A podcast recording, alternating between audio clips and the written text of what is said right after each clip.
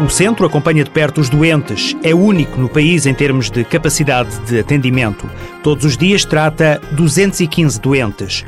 Rui Sarmento e Castro, diretor clínico do Hospital Joaquim Urbano, onde está o centro de toma única, garante que é uma nova forma de trabalhar com doentes que têm dificuldades de adesão à terapêutica. Em vez de os doentes terem que ir a três locais diferentes, isto é, aos CAPs, aos centros de diagnóstico pneumológico para tomar a medicação da tuberculose e virem ao hospital tomar a medicação de, do vírus da SIDA, ou às consultas pelo menos, resolvemos concentrar tudo isto num só sítio, dando da nossa parte alguns apoios, nomeadamente em termos de transportes, porque estamos convencidos de que esta é uma forma, digamos, de os apoiar e de os manter a tomar a medicação, que é, digamos, um aspecto essencial da luta contra o VIH. É? O centro está aberto há 12 anos. A participação no programa de tratamento é voluntária. Cada doente tem uma equipa multidisciplinar que o acompanha e o motiva para a medicação. Os resultados estão à vista. Durante os últimos cinco anos da nossa avaliação,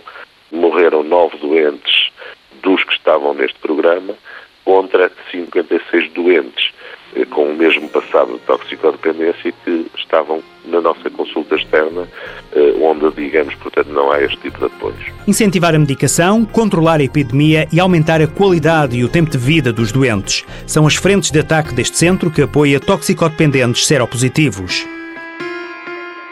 Se teve um comportamento de risco, faça o teste VIH-Sida. É gratuito, sigiloso e pode salvar-lhe a vida.